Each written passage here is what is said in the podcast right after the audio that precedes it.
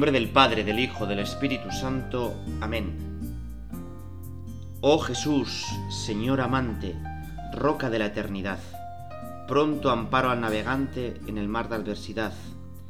Cuando náufrago un día en profundo y negro mar, en mi augusta yo decía, ¿quién me pudiera salvar? Y en mi fiera lucha y loca, no quedando aliento en mí, de refugio hallé la roca, y a su amparo yo acudí. Fue Jesús la roca fuerte, que mi angustia me salvó. Él libróme de la muerte, y en su seno me acogió. Mas la roca, oh portento, que en el mar mi amparo fue, es eterno fundamento, firme apoyo de la fe. Ya las olas tan airadas a mis pies no llegarán, mis angustias son pasadas, ha cesado el huracán. Y tú, náufrago que luchas en tan fiero y hondo mar, tus angustias son ya muchas. Ven a Cristo a descansar. Es del hombre lo falible, mas en Cristo el todo está. Él, la roca inconmovible, por los siglos durará. Bueno, pues esta poesía comenzamos la oración rezándotela, Señor, porque queremos que tú seas la roca de nuestra vida. Queremos construir mi vida sobre Cristo y con Cristo. Cristo tiene que ser el cimiento, el solar donde edifiquemos nuestra casa, el arquitecto y la compañía fiel. Y es que queremos rezar con este texto el Evangelio. Dice así, no son los que me dicen Señor, Señor, los que entrarán en el reino de los cielos, sino los que cumplen la voluntad de mi Padre, que está en el cielo. Muchos me dirán aquel día, Señor, Señor, ¿acaso no profetizamos en tu nombre? ¿No expulsamos a los demonios e hicimos muchos milagros en tu nombre? Entonces yo les manifestaré, jamás los conocí, apartaos de mí, los que hacéis el mal. Así, todo el que escucha las palabras que acabo de decir y las pone en práctica, puede compararse a un hombre sensato, que edificó su casa sobre roca. Cayeron las lluvias, se precipitaron los torrentes, soplaron los vientos y sacudieron la casa. Pero ésta no se derrumbó, porque estaba construida sobre roca.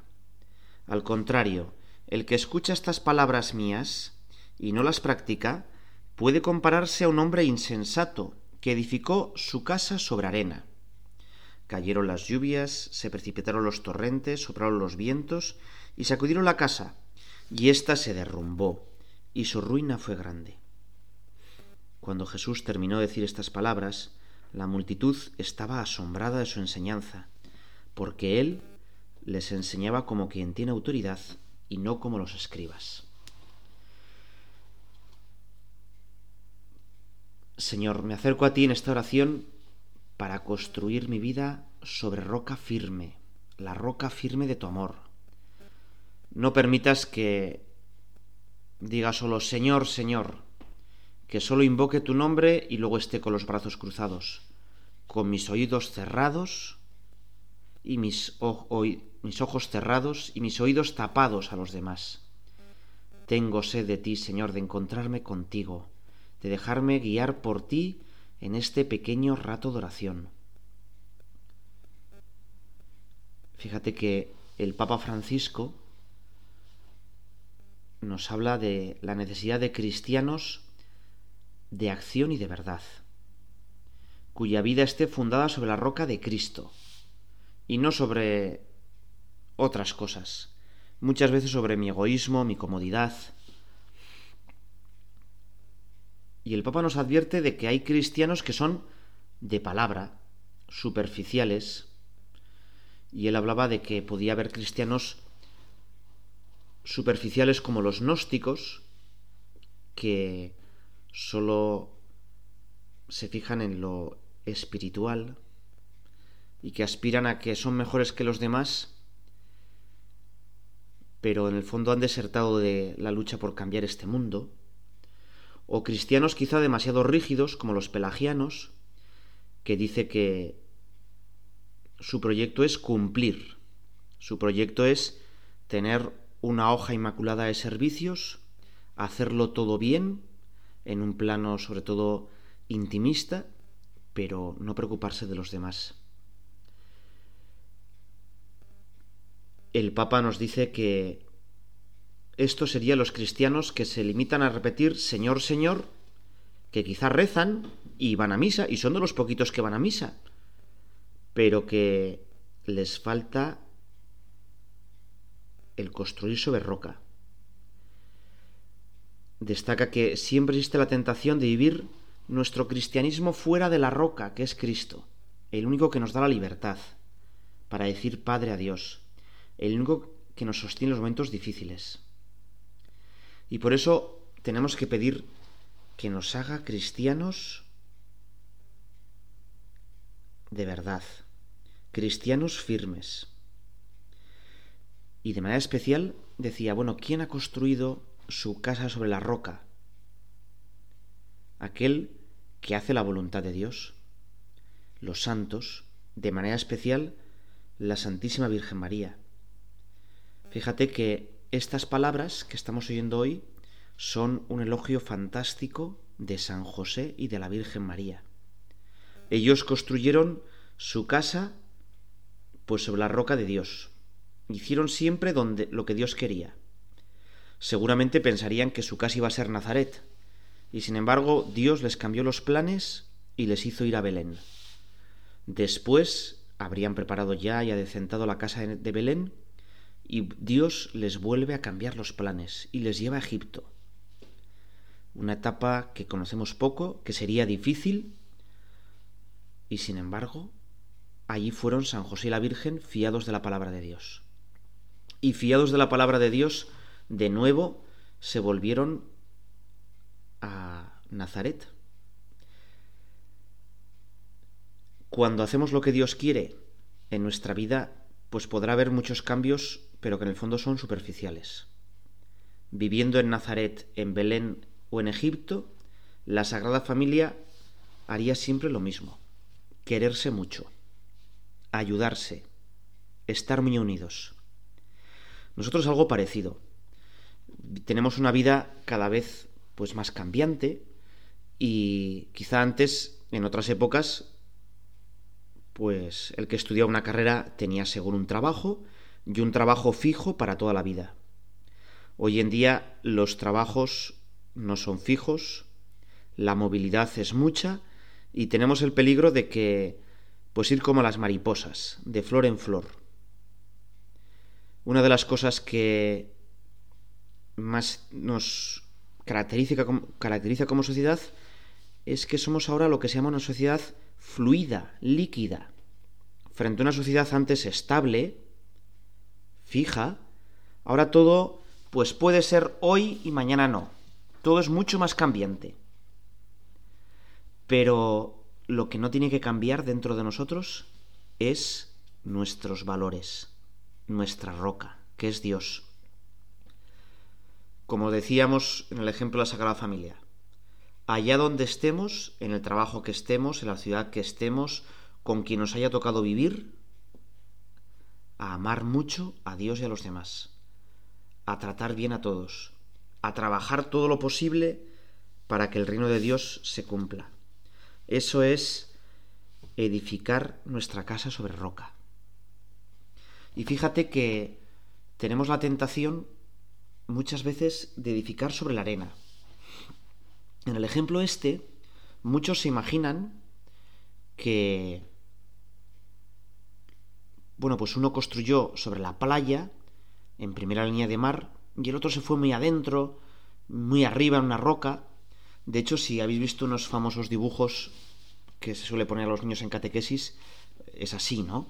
Hay unas marionetas y entonces esas marionetas uno construye en primera línea de playa y efectivamente en cuanto sube la marea le tira la, el chamizo que había hecho y otro en cambio pues hace una casa pues lejísimos del mar y así no le, no le afecta la suya la marea y el la tempestad. Yo creo que, que no es así exactamente. Los dos construyen en la línea de playa. La diferencia es que uno, pues bueno, pone cuatro columnas y unos cuantos palos y no cava nada. El otro cava hacia abajo y hace cimientos. El otro profundiza. Hoy queremos pedirle al Señor que no seamos, como dice el Papa, cristianos superficiales. Que no nos dejemos arrastrar, sino que seamos cristianos que profundicemos. Seamos cristianos que de verdad hagamos cimiento. Esto de profundizar, bueno, pues te voy a poner un ejemplo de un animal. El animal, uno de los animales que más me llama la atención es el salmón. El salmón es un pez, bueno, pues de unos 20-30 centímetros, que tiene una vida corta, entre 4 y 5 años, y sin embargo nos puede servir de un gran ejemplo para nuestra vida. Porque, bueno, el salmón nace siempre en agua dulce, baja con la primavera pues en cientos de miles por los ríos, siendo todavía pequeñitos, alevines, llegan al mar, cambian su metabolismo para adaptarse al agua salada, viven cuatro o cinco años en aguas saladas pues muy frías, cerca del Polo Norte, y a los cuatro años sienten la llamada de ser fértiles, pero solo pueden aparearse en las aguas del río donde nacieron. Y vuelven. Y lo primero es que encuentran el camino. Lo segundo es que además de encontrar el camino, el río está más alto que el mar. Tienen que ir corriente arriba, contra la corriente, dando saltos a veces espectaculares. Te he dicho que tenía entre 20 y 30 centímetros. Son capaces de saltar dos metros de alto. O dicho de otro modo, es como si tú y yo, que saltáramos casi 20 metros, saltan 10 veces su tamaño. Bueno, pero además de este prodigio físico, ¿verdad? Además de que el salmón que va río abajo es el salmón que está muerto, el salmón que, que va con la corriente es salmón muerto, los salmones, la mitad de su peso, lo llevan para otros. Dicho otro modo, los salmones macho la mitad de su peso es esperma y los salmones hembra la mitad de su peso son óvulos, porque luego son inmensamente fértiles. Cada salmón pone 10.000 huevos.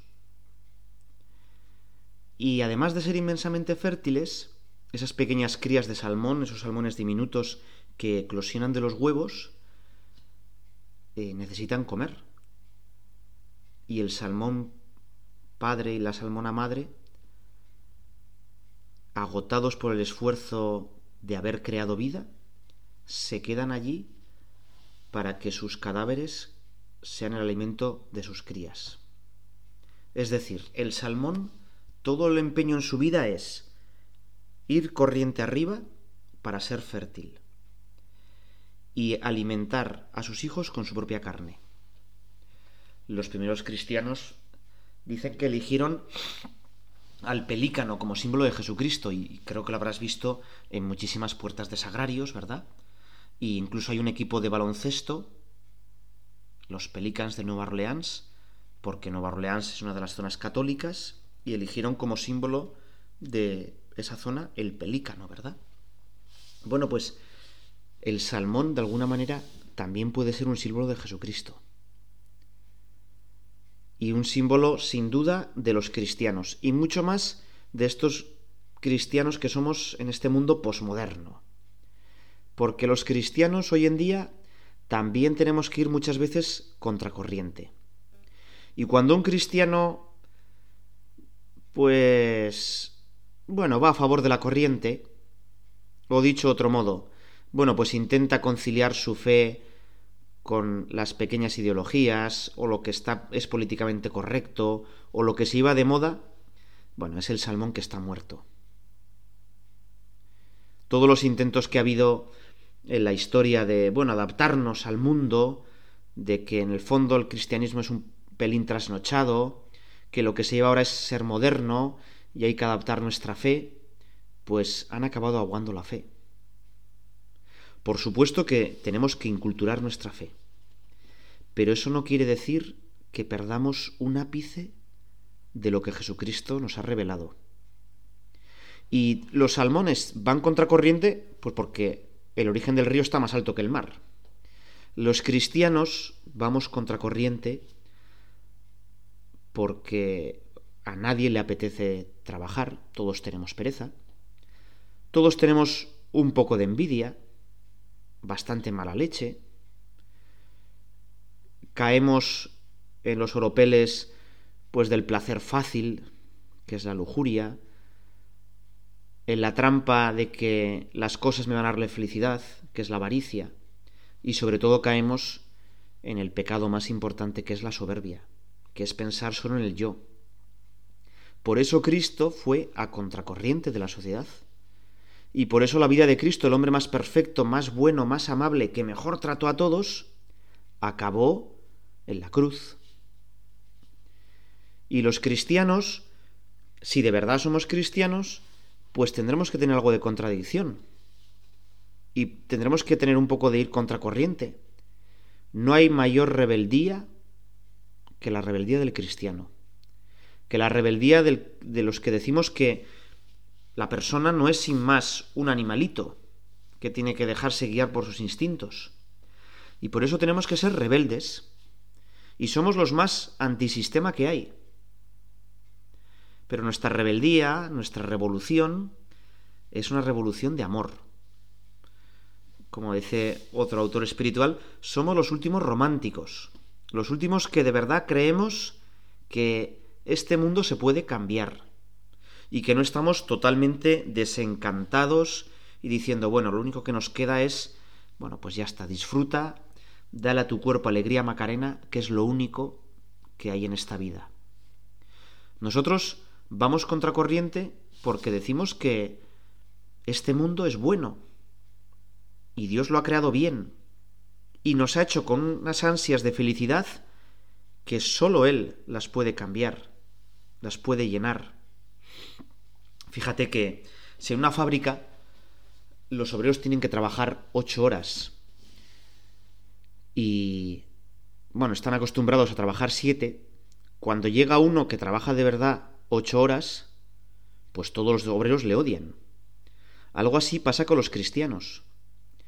La vida honrada, íntegra, esas ganas de cambiar este mundo, de amarnos de verdad, pues son como una bofetada para muchos.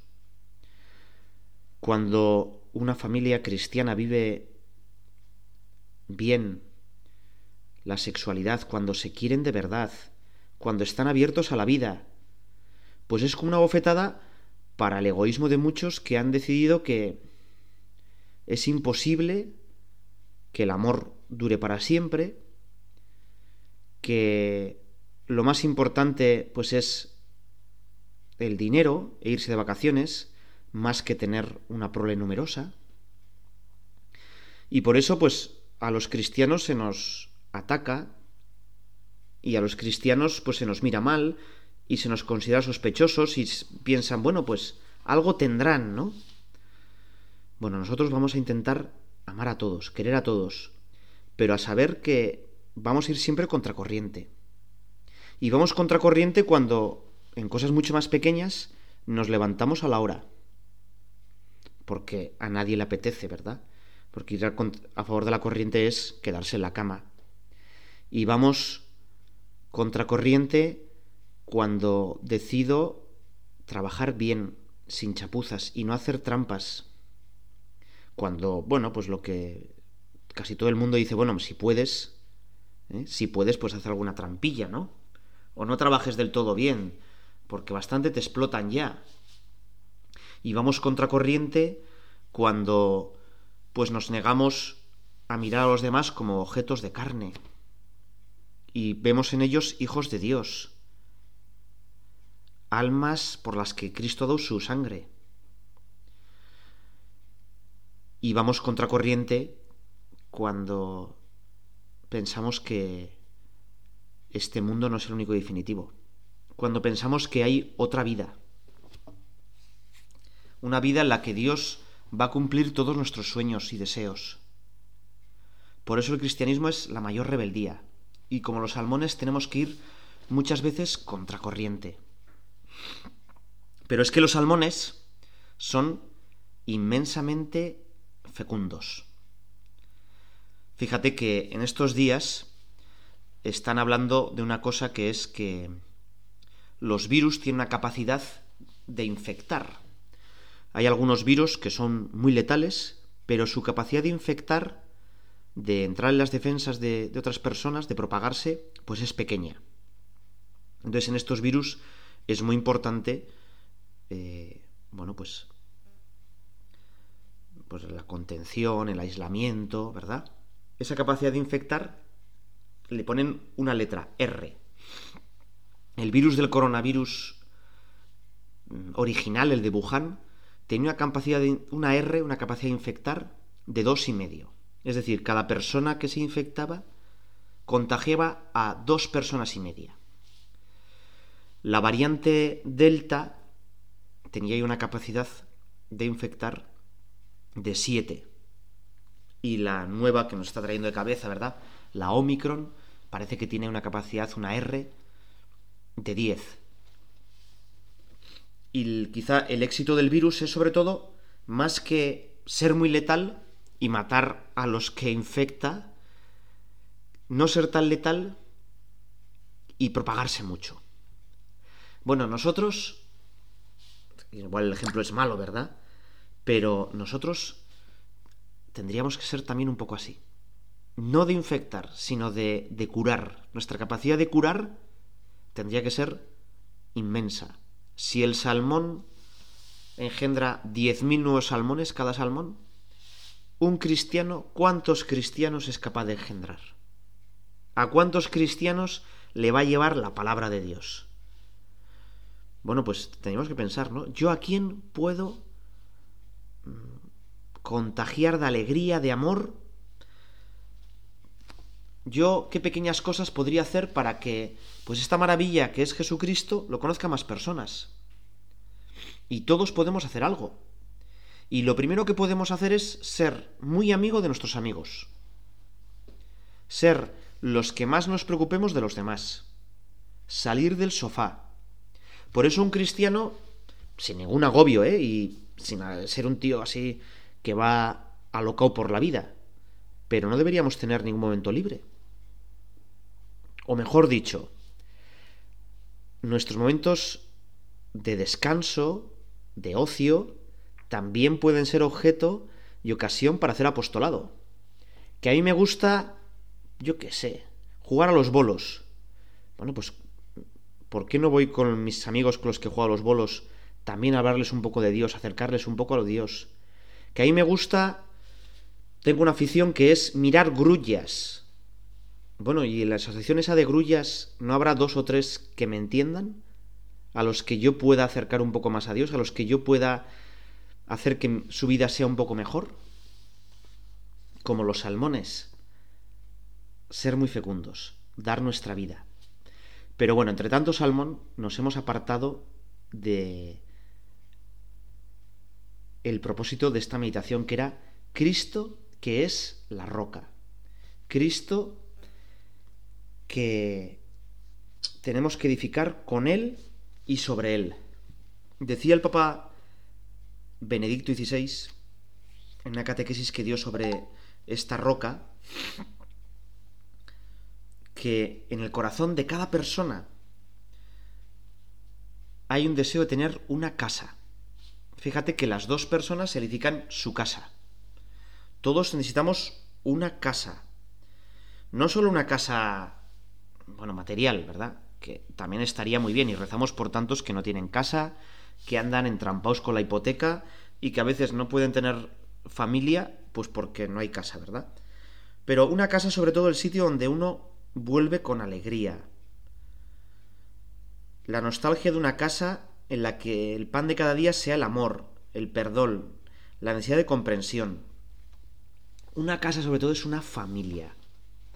Y rezamos también ahora por todas las familias, especialmente por aquellas en las que están rotas.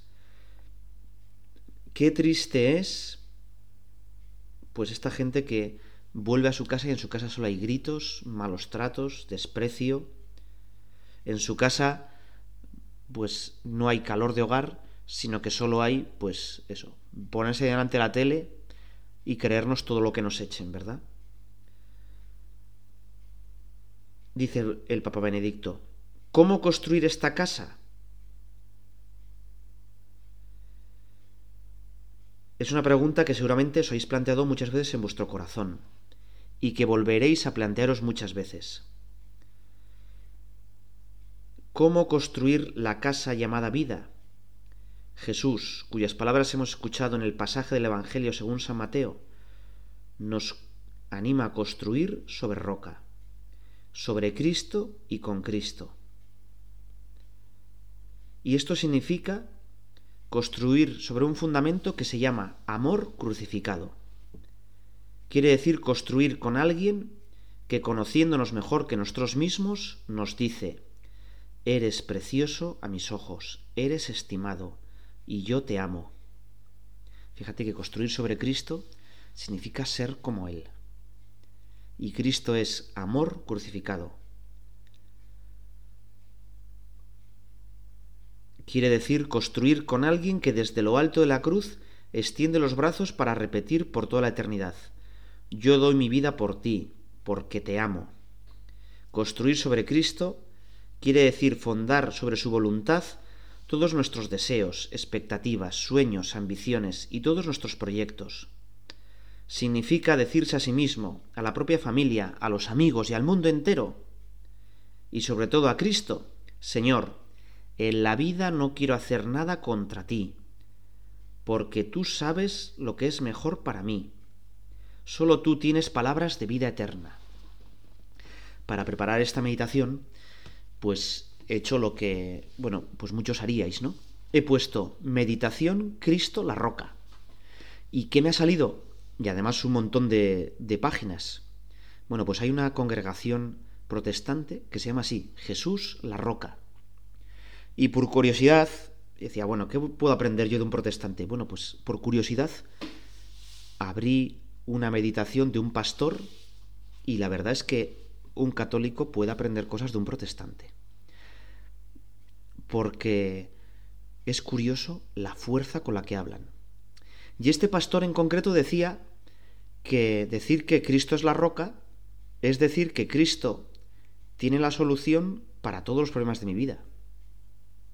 Y él les decía, pues a los que tenía delante, vosotros decís que Cristo es la roca, pero luego en el tema afectivo, ¿preferís no seguir las enseñanzas de Cristo? Y así, les decía así muy, muy crudo, ¿no? Yo, yo como cura católico no me atrevería así a hablar en un sermón, pero estos son como muy descarnados, muy, muy crudos, ¿no? Y decía, vais de relación en relación, y en el fondo decís, hombre, es que la fidelidad, el amor que nos propone Jesús es imposible. Y le decía con mucha fuerza. Y sin embargo, nadie quiere que su corazón sea aplastado una y otra vez. Eso no es lo que quiere Dios y no es lo normal. Hemos dado como normal, pues que vayamos de relación en relación, de divorcio en divorcio, y sin embargo lo que Dios quiere es que nos amemos y que una vez para siempre, y que construyamos sobre esa roca mi vida. Y les decía también, y os parece que esta sociedad va mal y os quejáis, pero no estáis dispuestos a hacer en la economía y a construir vuestra empresa según los criterios de Cristo. Él no hablaba de la doctrina social de la Iglesia, pero en el fondo estaba diciendo eso. Si queremos ser felices, si queremos que la Iglesia crezca, pues tenemos que poner todos los medios para que la doctrina social de la Iglesia, por ejemplo, pues se cumpla y saber primero lo que dice sobre qué es, la justicia, sobre cómo sería un sueldo justo, y cumplirlo. Y si construimos fuera de Jesús, y sigue diciendo, pues todo se hunde. Y sí que es verdad que muchas veces nos hemos como acostumbrado a la chapuza. Vamos a acabar ya porque llevamos ya media hora, pero yo acabaríamos diciendo, Señor, yo quiero que tú seas la roca de mi vida. Mi relación contigo tiene que ser fuerte. Ayúdame porque sin ti me hundiré. Dios te salve María, llena eres de gracia, el Señor es contigo. Bendita tú eres entre todas las mujeres, y bendito es el fruto de tu vientre Jesús. Santa María, Madre de Dios, ruega por nosotros pecadores, ahora y en la hora de nuestra muerte.